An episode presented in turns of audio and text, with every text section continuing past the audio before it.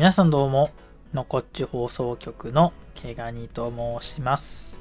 えーこのラジオはポケモンにわかの私、けがにがポケモンカード、もしくはポケモン関連の話題ニュースを取り上げて、それについてにわかなりの意見であったり、雑談をしていくというラジオになっております。いやー、よかったです。第3回目の放送が無事収録、収録 噛んでしまった。収録できて、とても嬉しいです。えー三日坊主になりがちなので、ちょうど今回3回目ということなので、次回もできるように、えー三日坊主にならないように、今回のね、ラジオもね、しっかり撮っていきたいなと思っております。さあ、というわけで、今回のお話なんですけども、えー今回はポケモンカードについての話題になります。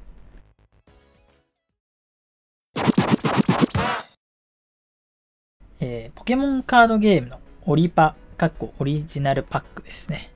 えーオリパの還元率というね、えーテーマでやっていきたいと思います。え最初に言います。オリパの還元率は、まあ、店舗によって全然違います。まあ当たり前ですけどね。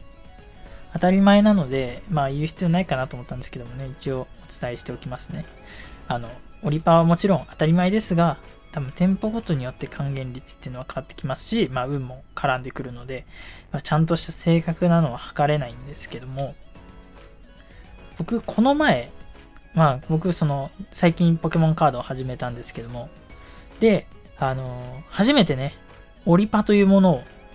手にしました。というのも、別にオリパが買いたくてオリパを買ったっていう感じではなく、あの、ポケモンカードのパックがそもそも売ってないっていう理由で、ちょっとカードを手に入れたいなと思った時に、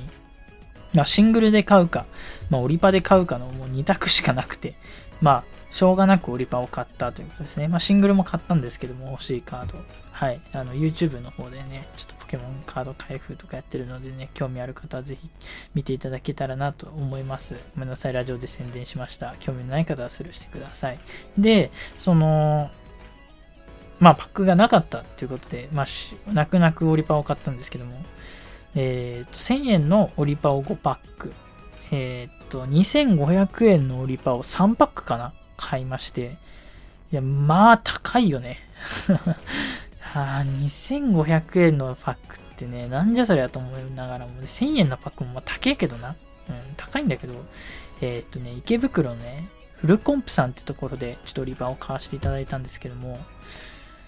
まあちょっと今回僕、まあその僕の運っていうのもあるので、その一概には言えないんですけども、まあ当たらん。うん。まあ当たらないね。やっぱり、なんだろうな。オリパの醍醐味って、どうやら、そのハイリスク、ハイリターンっていうのが、なんだろうな。こう、いいっていう感じなのかなわかんないけど。うん、だから、なんか僕はどちらかというと、こういったオリパとかって、なんか福袋とかに近いイメージがあって、例えばあまり売れないカードを、まあ、価値はあるけど、あまり売れないカードを入れて、まあ出してるって僕はイメージあったんですよ。最初、ポケモンカードやったことなくて。なので、基本的には、その販売価格以上のカードは絶対入っていて、で、かつ、まあ当たりがたまに当たるよぐらいの認識だったんですね。ところが、そうではなかったですね。そうではなかったです。あの、普通に1000円分買っても、そこの店舗で売ってる値段の半分にも届、半分ぐらいの時とか全然あるので、いや、これはちょっとオリパ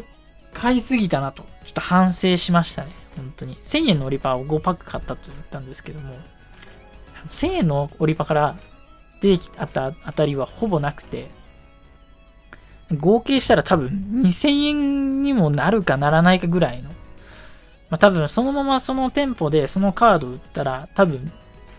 2000円いくかいかないかみたいな。そんな感じの多分カードでしたね。1500円とか多分売っても1500円ぐらいになるし、多分販売価格で見てもそんなにっていう カードばっかでしたね。まあ多分その分当たりが入ってるっていうことだと思うんですけども、ちょっと僕の想像とはちょっと違ってびっくりしました。で、2500円の方もね、本当に、なんて言えばいいんでしょう。まあ3パック買って、1パックはまあ当たり枠みたいなのが出て、まあでもダークライ GX っていう絵の SSR っていうのが当たったんですけども、僕その価値がわかんなくて、販売価格で、まあ5980円とか6000円とかか、もうちょい、もうちょいか、6000いくらとかだったんですけども、まあそれはもちろん当たりなんですけども、それ以外はね、そうでもなかった。それ以外はそうでもなかった。でも、還元率としては、高いオリパを買った方が僕は良かったです。なので、僕が最近今回の経験を得て学んだのは、オリパは無駄に安いやつをたくさん買うんじゃなくて、その分高いやつを何個か買った方がいいということに気づきました。うん。そっちの方がね、満足度は高かったです。そこの僕の店舗。なんか経験ではね。まだたくさんやってないので、オリパを。いっぱい買ったことないので、こんな1回だけのね、経験だけじゃ、そうだって語れないんですけども、僕が感じたのは、そう、やっぱり高いオリパを、そこそこ高いオリパを買った方がいいんじゃないかなって、満足度が高いなっていうのを感じました。ということで、今回の、えー、ポケモンカードゲームのオリパの還元率っていうのは、基本的にマイナスなんだなっていうのを、えー、感じました。っていうのが、今回の結論になります。